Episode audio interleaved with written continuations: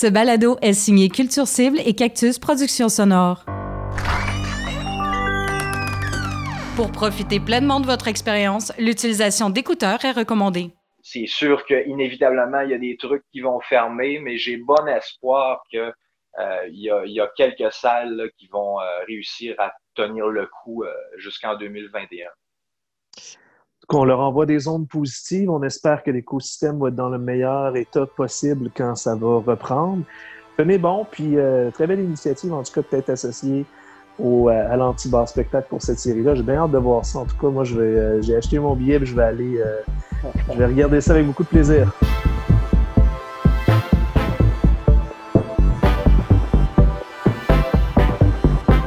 La Sentinelle, une série balado qui met en lumière les travailleurs et travailleuses autonomes du milieu de la culture, perturbés par la crise du coronavirus.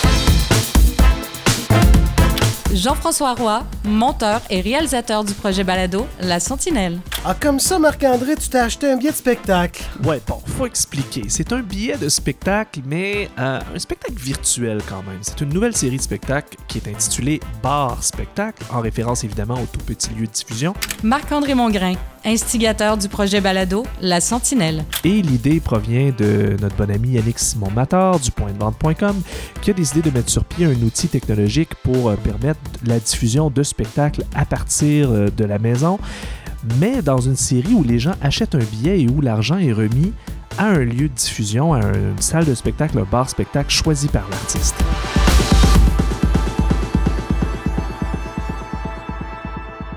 Pourquoi un artiste ne parrainerait pas une salle de spectacle pendant la crise et puis déciderait pas de euh, lui offrir un spectacle virtuel et puis euh, partagerait une partie des revenus avec lui, avec euh, la salle de spectacle de son choix? pour lui venir en aide, parce que clairement, les salles de spectacle, dans plusieurs cas, ne seront pas ouvertes pendant longtemps. Yannick Simon-Mateur, directeur général chez lepointdevente.com. C'est plus une collaboration entre la salle de spectacle et un artiste euh, qui va émerger de tout ça parce que, dans le fond, l'artiste a quand même des questions par rapport au live streaming. C'est pas comme s'il faisait ça depuis 50 ans. Euh, c'est assez nouveau. Puis, ben, ils ont des questions par rapport à la logistique, bien sûr, puis à la gestion des risques. Donc, pour faire un, bon live stream, évidemment, euh, ça prend certains équipements, ça prend peut-être une équipe qui, a du professionnalisme.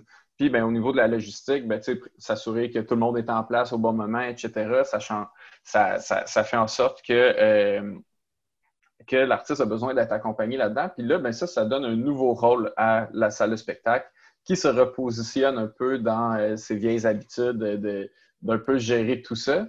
Puis euh, ça, je trouve ça super positif parce que c'est pas juste demander la charité, c'est rendu genre collaborer pour créer quelque chose qui va venir en aide à, tout le monde. Puis euh, je, trouve ça, je trouve ça super pertinent. Donc, euh, donc ça, ça, ça, ça, a été intéressant de découvrir ça. Bon, c'est facile de dire après coup que c'était facile à voir venir, mais mais dans le feu de l'action, des fois, euh, bon, on, saute, on saute des détails. Au niveau euh, de l'acheteur de billets, ben, écoute, c'est à peu près le meilleur moyen actuel que tu as de faire une différence, toi, en tant qu'acheteur de billets. Donc, l'argent que tu vas dépenser pour ce spectacle virtuel-là, qui n'est pas et qui remplacera jamais un spectacle en, vrai, mais tu l'argent que tu vas dépenser pour ça, le petit 5, 10, 15, 20, ou peu importe quoi le montant que tu veux mettre, euh, ben, il va aider des artistes qui sont durement éprouvés et puis aussi va garder ou du moins aider à garder en vie la salle de spectacle dans laquelle tu vas voir des shows. Puis c'est cette salle de spectacle-là aussi qui est nécessaire pour que l'artiste se produise. Donc, euh, c'est, pour moi, c'est un, un, no-brainer. Quitte à donner 20$ pour, euh, pour, euh, peu importe quelle raison, au moins, tu obtiens quelque chose en retour. Et puis, ben, tu as un impact vraiment direct. Il n'y a pas d'intermédiaire entre l'argent que tu donnes et puis les gens qui la reçoivent. Yannick et moi, on commencé, ben, moi j'ai commencé très jeune à faire des spectacles. Yannick faisait déjà des spectacles, on, a, une grosse relation, moi et lui. Carl-Emmanuel Picard, je suis copropriétaire de l'Antibar et Spectacle et président de District 7 Production. Puis, euh, dans la série Bar Spectacle, en fait, euh, ben, comme étant un des premiers à organiser un premier spectacle virtuel, donc j'essaie d'encourager les autres propriétaires de salles de spectacle et les agents d'artistes à s'unir ensemble pour créer des spectacles dans cette série-là. Quand il y a eu cette fameuse crise sanitaire-là, euh, le 13-14 mars, je voulais déjà faire un spectacle à l'anti. Puis euh, on m'a dit que c'était pas possible de le faire un spectacle virtuel. Puis là, moi et Yannick, on s'est parlé. Puis on voulait faire le projet genre dans un entrepôt chez Solotech. Puis on avait déjà discuté ensemble des possibilités. Mais là, on s'est vite rendu compte que tout était comme impossible pour nous d'y arriver. Fait qu'on s'est dit, on va prendre le temps de monter le projet. Fait qu'avec Yannick, avec Martin Coutu, qui est son, euh, son associé, c'est lui qui programme toute la patente. il a pris vraiment le temps de, créer un outil magique qui fait que chaque personne qui achète un billet de spectacle, tu peux pas partager ce lien-là avec quelqu'un d'autre. C'est des liens uniques. Puis dans la, salle de diffusion, il va y avoir un chat où ce que les gens peuvent interagir entre eux. Puis, euh, dans le fond, ils ont fait comme si tu vas voir un spectacle euh, dans le confort de ton salon.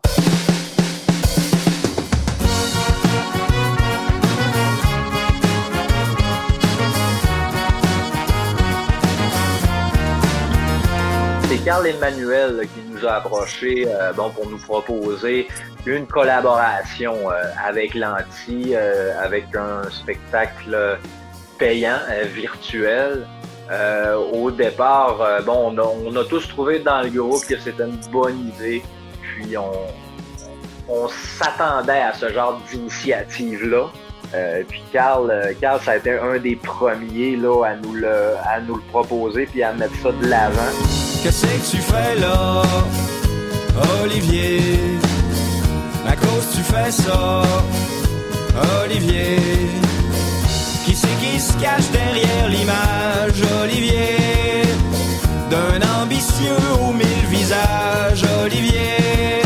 C'est la belle histoire du flot ben ordinaire Sauf qui peut par le chant ou la mer Je suis Olivier Simard, euh, chanteur du groupe euh, Horloge Simard. Et euh, je participe au premier spectacle virtuel par rapport au point de vente.com, série bar virtuelle.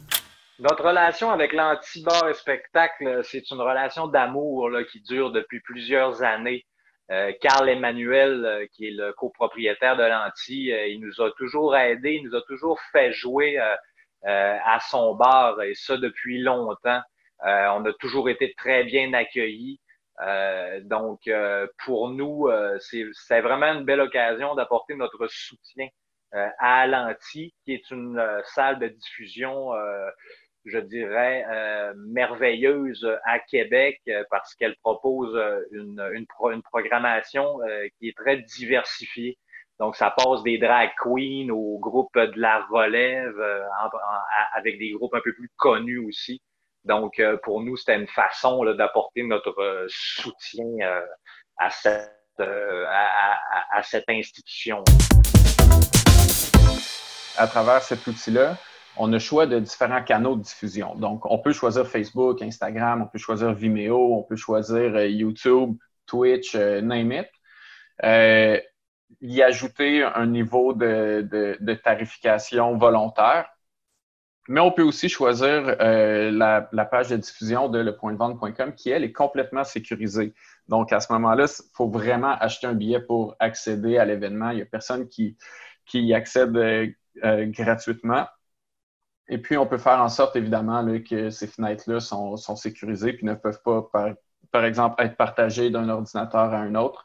Donc, on sait que la personne qui a, euh, qui a, donné ben, va pouvoir regarder euh, avec probablement les autres personnes qui sont chez eux à ce moment-là. Évidemment, c'est un écran qui est accessible à tous.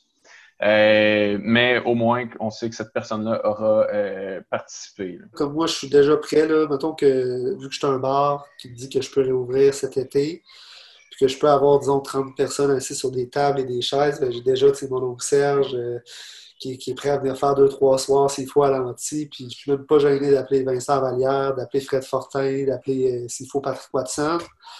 Parce que ces artistes-là vont vouloir travailler puis voir leur public. Puis il y a des gens qui vont vouloir voir ces shows-là, puis ça va créer des, moments incroyables pour des artistes qui normalement jouent dans des grandes salles de spectacle.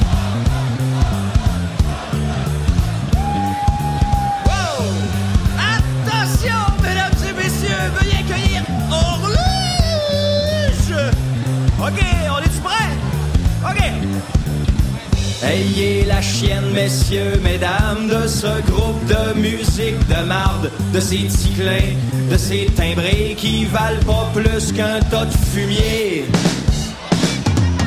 Pas de subvention, pas de talent, pas de respect, aucune considération, aucun intérêt. Christ, c'est pas reposant d'être des insignifiants. Pourquoi sont-ils aussi cons? Bonne question. Christ, que ça tire du jus On avait déjà l'habitude de se parler là, à tous les jours, euh, que ce soit pour le projet ou pour autre chose. Euh, on est des amis euh, assez proches. Hein? Donc, nous, dans notre dynamique de groupe, ça n'a pas changé grand-chose dans le sens qu'on se parle quand même à tous les jours, tout le temps, parce qu'on se- connaît bien là, à l'avance. Avant le projet, alors là, je suis mort, on se connaissait. Donc, on a toujours la même dynamique, donc on est des euh, très bons amis. Là, donc, euh, ben, je dirais même qu'on est des meilleurs amis, là, parce que on se voit vraiment beaucoup. Donc, euh, écoute, on continue à se parler, mais c'est sûr que le, a moins la possibilité de développer des, nouveaux projets, des, des nouveaux événements. Euh, mais euh, il y en a euh, dans, dans le groupe qui, travaillent moins ces temps-ci, étant donné la situation. Puis ça se peut que ça mène à peut-être à un élan créa- créatif, peut-être plus de création qui va se faire. Parce que moi, moi, je travaille dans une dans une épicerie. Donc pour donc pour pour moi, cette crise-là a amené beaucoup de travail. Donc dans dans les épiceries, c'est assez mouvementé. Euh, donc euh, j'ai pas vraiment le temps d'être en processus créatif. Mais il y en a certains dans le groupe, euh, bon, qui avaient du temps un peu plus. Donc, euh, c'est sûr qu'il y a de la création qui va se faire là. Puis, je pense qu'on en a encore pour quelques mois.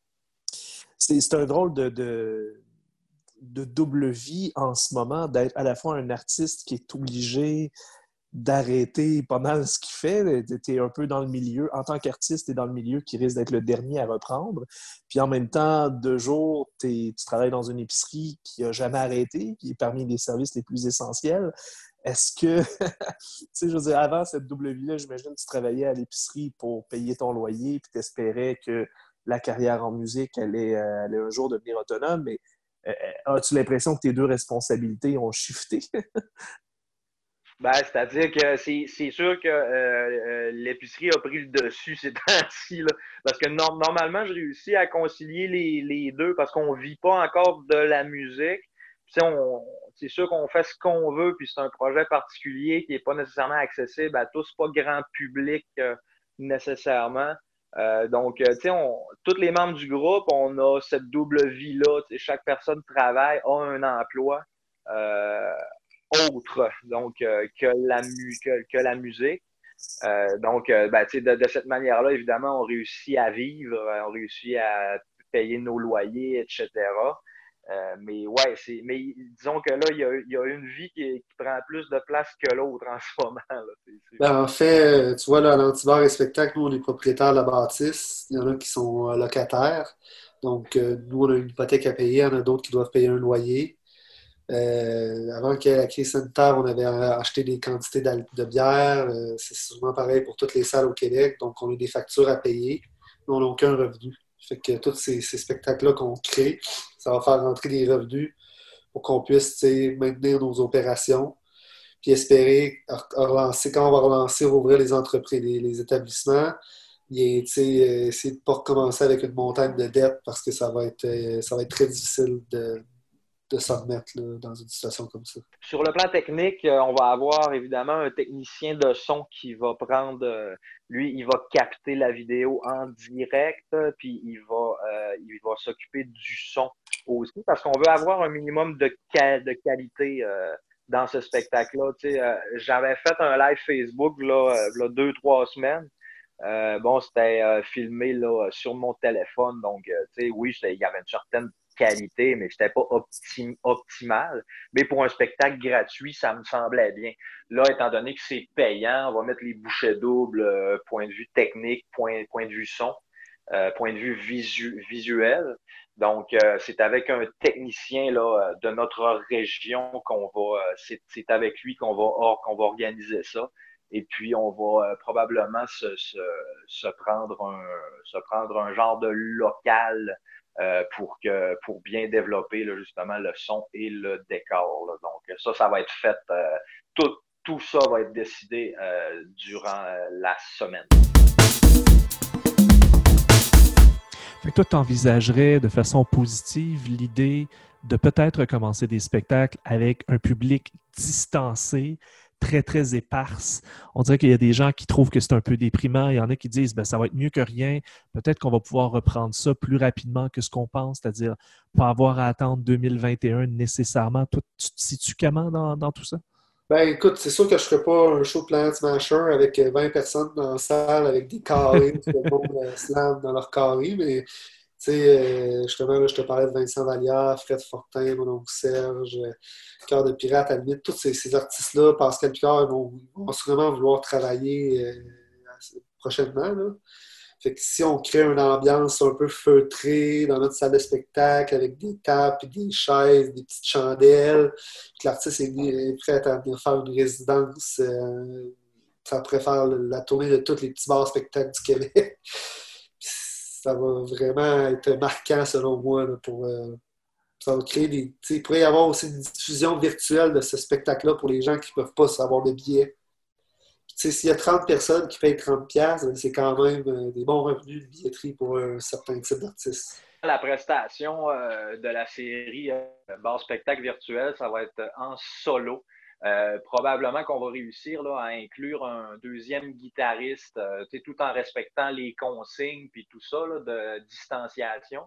Mais évidemment, on ne peut pas le faire en groupe parce qu'on ne peut pas se rassembler.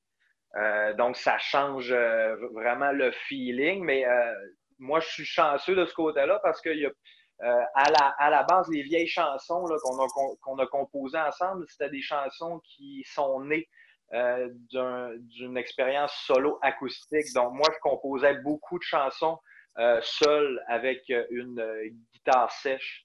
Donc, il y a plusieurs chansons qui se prêtent bien à ça. Là.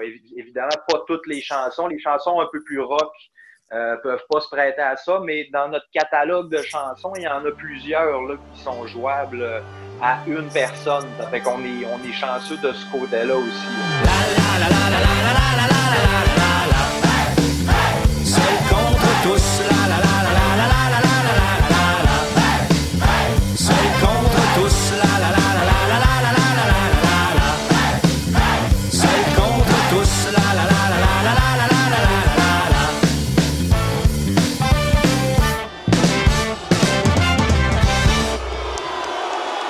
Te retrouves à avoir non seulement euh, le, le, rôle de trouver des artistes à associer à l'anti, évidemment, mais tu te retrouves avec un peu une, responsabilité de booking de plusieurs spectacles dans cette série-là, c'est ça? Oui, c'est ça. Comme, euh, mettons, la Source de la Martinière à Québec voulait, voulait, je les ai comme encouragés à en faire, donc euh, je leur ai parlé. J'ai trouvé des dates avec eux, ils ont trouvé des artistes. Là, je parlais dernièrement avec un agent, j'essayais qu'un artiste s'intéresse aux haricots pour faire un spectacle avec eux. Euh, je parle avec l'agent de mon oncle Serge pour en faire avec l'anti. Puis je, parle, je fais beaucoup d'entrevues où, ce que je dis que je ne fais pas ça nécessairement pour moi, j'essaie de le faire pour toutes les salles au Québec. Euh, en tout cas, présentement, ce que je mets en place, ça marche. Les ventes de billets sont au rendez-vous et tout. Fait que ce que j'essaie de dire, c'est ça vaut la peine d'essayer. Puis même si on ne vendra pas beaucoup de billets, c'est que ça fait en sorte que le bar spectacle ne va pas mourir. Parce que si tu passes six mois sans faire aucun spectacle sans donner aucune nouvelle à, ton, à tes auditeurs, à tes, à tes clients, ben, c'est pas dit que dans six mois, ils vont tous revenir super facilement à cause que peut-être leur intérêt vont avoir changé. Puis vont, vont, vont regarder pour d'autres styles d'activité. Donc, je pense que c'est important d'entretenir la relation qu'on a avec nos clients. C'est quoi l'avantage pour un artiste de faire appel à un système comme celui-là plutôt que de simplement prendre sa caméra, aller dans sa chambre, aller sur Facebook Live puis faire un show straight up, direct comme ça? C'est quoi l'avantage? Ben, en fait, il y en a plusieurs. Là. La première des choses, c'est que vous encouragez différents acteurs du milieu québécois directement. Donc, oui, c'est vrai qu'il y a euh, le promoteur du spectacle, c'est vrai qu'il y a l'artiste, puis c'est vrai qu'il y a notre entreprise aussi, le pointdevente.com là-dedans. Euh, tous nos programmeurs sont encore à pied d'œuvre, sont encore euh, ben, sont ici au Québec. Euh, même chose pour notre équipe de, soutien, notre équipe de marketing. Euh, ces gens-là, ils ont encore un emploi aujourd'hui parce qu'on a des projets pour, pour réussir à les faire vivre. Euh, ça, c'est un des points. L'autre point aussi qui est, important, c'est que euh, la donnée qui est collectée à travers ces événements-là, puis là, je sais que ça fait peur des fois un peu à, tout le monde, la donnée collectée, etc. Là, on, on s'entend, là, on, va pas très loin dans la donnée qu'on collecte, mais on, collecte quand même celle qui est pertinente pour l'artiste. Tandis qu'avec Facebook, euh, l'artiste, le promoteur, etc., n'ont pas, euh, n'ont même pas accès à cette donnée-là. Dans le fond, ils créent un contenu qui est vu par plusieurs personnes, qui, qui, qui, qui, euh, qui ramassent un paquet de données qui vont ensuite se faire revendre pour placer de la publicité. Chez le point de vente.com, cette donnée-là, on, considère qu'elle appartient à l'artiste, au producteur, au promoteur. Et puis, euh, c'est comme ça qu'on fonctionne aussi. Et puis, ben, au niveau de la qualité aussi, évidemment, là, on, on peut euh, streamer jusqu'en 4K, donc euh, c'est quand même quelque chose de, de, de, de majeur. C'est de la grosse qualité. Ça prend un méchant bon Internet, là, mais bon. puis la qualité minimale étant du 720p qui est, qui est du HD, là, carrément. Donc, donc, il y a ça. Puis euh, on n'est pas obligé d'être live non plus. Donc, on peut, on peut, euh, on peut streamer quelque chose qui a peut-être été préenregistré. Moi, je pense que les artistes vont aller beaucoup vers ça. Donc, préenregistrer une performance, la diffuser, mais eux, en étant présents sur le live chat pour discuter avec leurs fans, peut-être faire des entractes où, euh, où ils se présentent, où ils répondent aux questions, etc. ça, ça, offre une belle possibilité qu'à la base, Facebook offre peut-être pas non plus.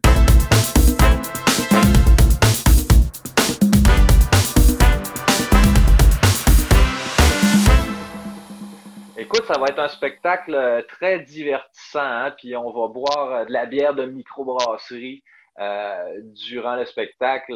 D'ailleurs, c'est de la bière de microbrasserie L'Opéra à Jonquière qui a gentiment accepté de commanditer cet événement-là. Donc, on va, on va faire des tunes. Euh, l'acoustique toujours dans la bonne humeur, on va boire de la bière, on va probablement se mettre chaud un petit peu aussi, on va probablement se mettre chaud avec les gens à la maison. Donc c'est comme euh, c'est comme un party virtuel, on, on se met pas de pression. Euh, ça se peut qu'on jase avec les gens aussi parce qu'il va y avoir un chat. donc, tu sais, ça va être, je pense que ça va être quelque chose de bien sympathique et de divertissant. Fait que les gens peuvent vous poser des questions en live, ils peuvent euh, interagir avec vous pendant ce temps-là?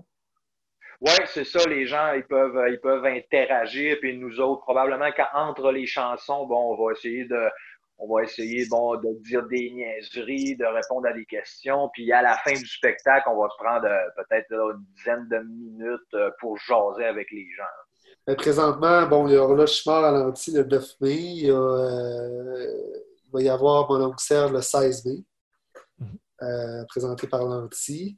Il va y avoir assurément Gab Bouchard qui est euh, présenté par le Café du Clocher Alma. Ça, j'ai pas la date, mais c'est dans la programmation. Puis euh, moi, j'aimerais bien ça faire aussi une collaboration avec Marjo. Cool. je parle aussi avec Matt Lang, avec Rick Pagano. à la Sauce Martinière, il y a un des chanteurs de Match-Up qui va faire un spectacle. Euh, on parle aussi avec, euh, le, avec Martin Fontaine, propriétaire d'une salle de spectacle à Trois-Rivières. C'est lui qui interprète euh, Elvis Story. Elvis, oui, oui. qu'on parle avec lui aussi. Fait que, non, ça devrait être pas si pire. il devrait en avoir pas mal dans les prochaines semaines. Vous, vous, essayez donc vraiment de ratisser large au sens de, des publics. Vous essayez vraiment d'aller chercher des artistes qui vont frapper toutes les tranches d'âge, toutes les, Absolument. Tu sais, Marjo, euh, j'imagine vraiment là, des gens comme euh, mes parents ou euh, des personnes plus âgées dans leur salon, ouvrir leur grosse TV, puis brancher le show. Puis, selon des études, il y a quand même une clientèle pour ce genre de musique-là, dans le confort de leur salon. On reste à l'abbé. le vieux théâtre, qui est une très belle salle de diffusion euh, nous autres, on a fait notre lancement du, deuxième album là. Et puis, euh, on a fait un autre lancement aussi au mois de mars. C'était un des derniers spectacles qu'on a fait le 7 mars euh, au Vieux Théâtre. Donc, ben, c'est certain que en ce moment, c'est difficile de les encourager, mais lors de la réouverture, je vous invite à encourager là, toutes ces, toutes ces petites salles-là qui ont beaucoup à offrir et qui ont d'excellents spectacles. Ben écoute, là, je suis en discussion là, avec le gouvernement qui ont appelé la santé publique, puis je fais toute la pression nécessaire pour qu'ils nous laissent au moins faire des shows dans nos salles, parce que là, avec la ministre de la Culture, aujourd'hui, qui a annoncé qu'elle ne ferait pas aucun plan avant le mois de juin, puis qu'elle pense qu'il va y avoir une deuxième vague de coronavirus, c'est pas tellement encourageant. Donc, j'espère au moins qu'ils vont nous donner la chance de faire des spectacles virtuels tout en respectant la distanciation sociale. C'est ce que je souhaite le plus au monde. Si on pousse vraiment loin, on peut même penser que à une sorte d'interaction entre, euh, entre le public virtuel puis le public euh, puis le spectacle réel, peut-être pour les plus grosses tournées, mais, mais l'idée, par exemple, de de pouvoir euh, donner aux spectateurs virtuels le contrôle sur une partie du décor euh, dans un spectacle euh, physique, bien, ça peut être intéressant. On connaît tous les, les emoticons, un peu à l'image de ce que Facebook fait, où les cœurs puis les bonhommes sourires revolent, mais là, pourquoi pas être capable de mettre des, des, des designs qui sont reliés au design de scène d'un spectacle en tournée, puis faire paraître ça sur des écrans dans une salle de spectacle ça peut devenir super. Euh, super euh, on peut être créatif finalement autour de ça, c'est ça qui est le fun.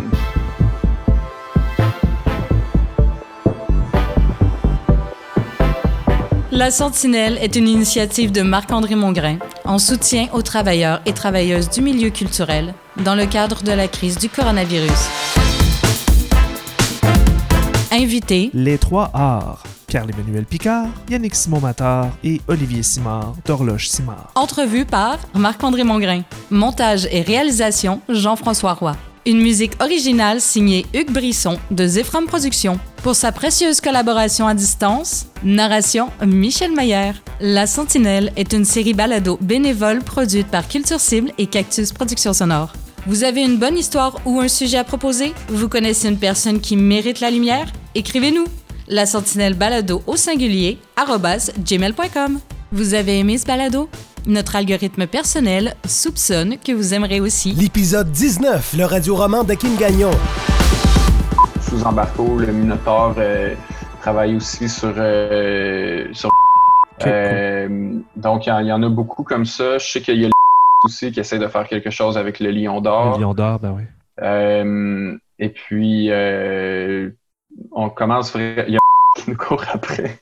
Wow! Mais là, trouver, trouver une salle, c'est malade. Ouais, ça avance euh, tranquillement pour vrai.